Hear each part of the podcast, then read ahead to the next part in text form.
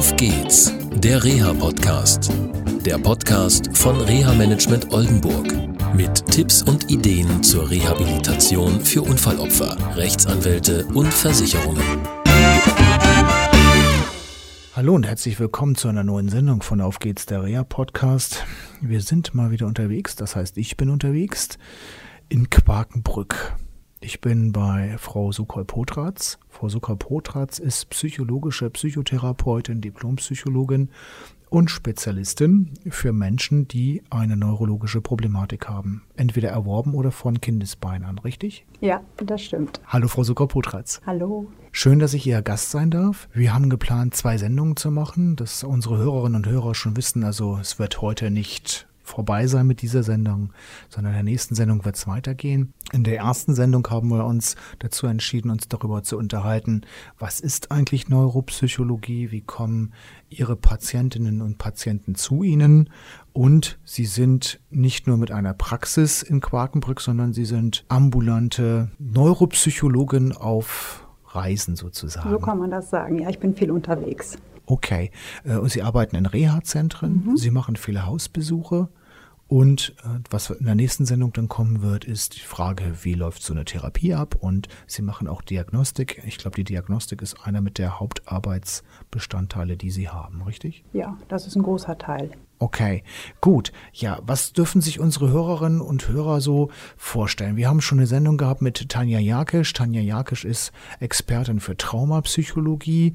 Das heißt, wenn jemand ein posttraumatisches Belastungssyndrom hat, also immer wiederkehrende Bilder zum Beispiel von dem Unfall nicht schlafen kann und auch verhaltensauffällig wird, da ist äh, Tanja Jakisch die Expertin. Wir hatten uns in diesen Sendungen auch darüber unterhalten, dass es verschiedene Therapieformen gibt, wie Verhaltenstherapie, Gestaltungstherapie und, und, und. Was ist dann eigentlich diese Neuropsychologie? Was dürfen sich unsere Hörerinnen und Hörer darunter vorstellen?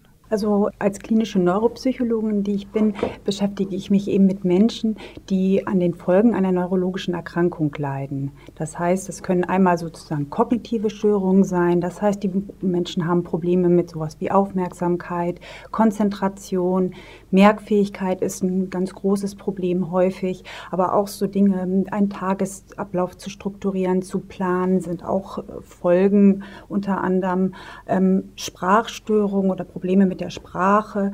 Ähm, das kann auch was sein, weswegen Menschen auch zu mir kommen.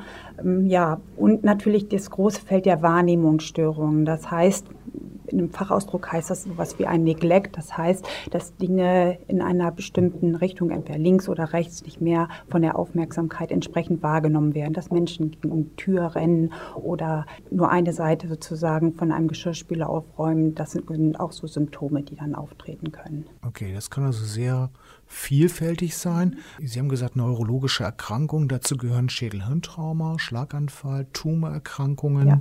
Was gehört noch dazu? Eigentlich auch alle Arten der sozusagen degenerativen neurologischen Erkrankungen, alle Formen der Demenzen natürlich auch, aber auch sowas wie Multiple Sklerose, Parkinson-Erkrankung, Menschen mit Epilepsien. Das sind auch alles so ja, Menschen, mit denen ich das hier zu tun habe. Okay. In Ihrer Praxis, Sie arbeiten auch in einem Pflegeheim, in einem neurologischen Pflegeheim und auch in anderen Reha-Kliniken und Reha-Einrichtungen. Wie kommen die Menschen zu Ihnen? Wer ist Ansprechpartner? Weil ich da denke, direkt zu Ihnen kann man nicht kommen, oder? Direkt zu mir kann man auch kommen. ähm, Häufig ist es so, dass äh, die betroffenen Menschen durch äh, behandelnde Ärzte geschickt werden, äh, zum Teil von den Hausärzten, wenn es um diagnostische Abklärungen und zum Beispiel Merkfähigkeitsstörungen mit der Angst an einer dementiellen Erkrankung zu leiden ähm, geht, aber natürlich auch äh, von Fachkollegen aus den Reha-Kliniken, die dann die Patienten nach so einem Krankenhausaufenthalt gerne weiter behandelt haben möchten.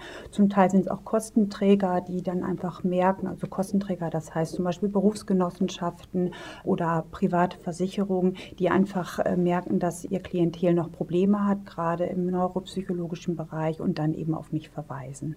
Wieso heißt das eigentlich Neuropsychologie? Das ist eine gute Frage.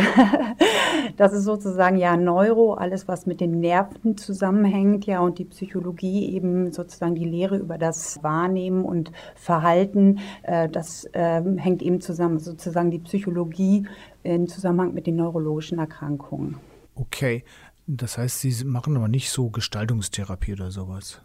Nein, ich glaube, so als Neuropsychologe arbeitet man eher so ein bisschen ja strukturiert und auch vielleicht manchmal ein bisschen direktiv, weil man natürlich erstmal eine Diagnostik machen muss, schauen muss, in welchen Bereichen gibt es Probleme und dann im nächsten Schritt gucken muss, wie kann man weiterhelfen, sozusagen, wie lange ist die Erkrankung oder die Schädigung, häufig sind es ja, ja Schädigungsfolgen, wie lange ist das Ganze her, weil man da eben auch unterschiedliche Arten von therapeutischen Ansätzen dann ähm, sozusagen anwendet. Vom direkten Training, direktes kognitives Training, was in dem Bereich von Aufmerksamkeit und Konzentration häufig der Fall ist, bis hin dazu, dass man sagt, okay, wir sind in einer Phase, wo wir einfach mit den Problemen, die da sind, versuchen müssen, umzugehen und zu schauen, wie wir da Brücken bauen können, wie wir da Umwege wählen können, damit Dinge einfach anders funktionieren. Wichtige Frage ist immer, Ärzte kriegen nicht immer mit, dass eine neuropsychologische Problematik vorliegen kann. Am Arbeitsplatz kann das auch Probleme so mit sich bringen. Viele Menschen, zum Beispiel nach dem Schädelhirntrauma, die ich kennengelernt habe, überspielen das auch eine Zeit lang ganz gut. Keiner kriegt es mit. Worauf dürfen ihre ärztlichen Kolleginnen und Kollegen achten und insbesondere auch die Angehörigen?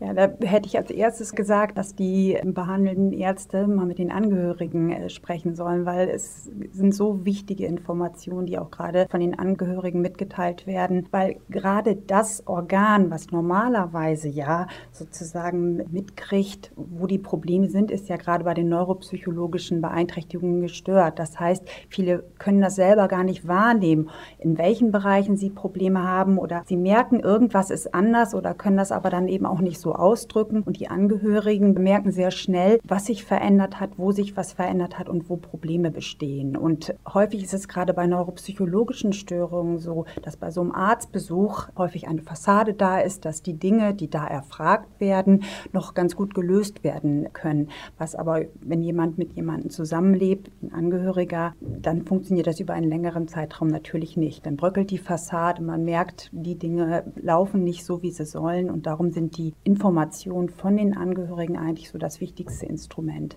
Und was das genau ist, worauf die Angehörigen und die Ärzte achten dürfen, das machen wir vielleicht in der nächsten Sendung. Okay, bis dann erstmal. Danke für dieses Gespräch. Tschüss. Tschüss. Das war eine Folge von Auf geht's, der Reha-Podcast. Eine Produktion von Reha Management Oldenburg. Weitere Informationen über uns finden Sie im Internet unter www.rehamanagement-oldenburg.de.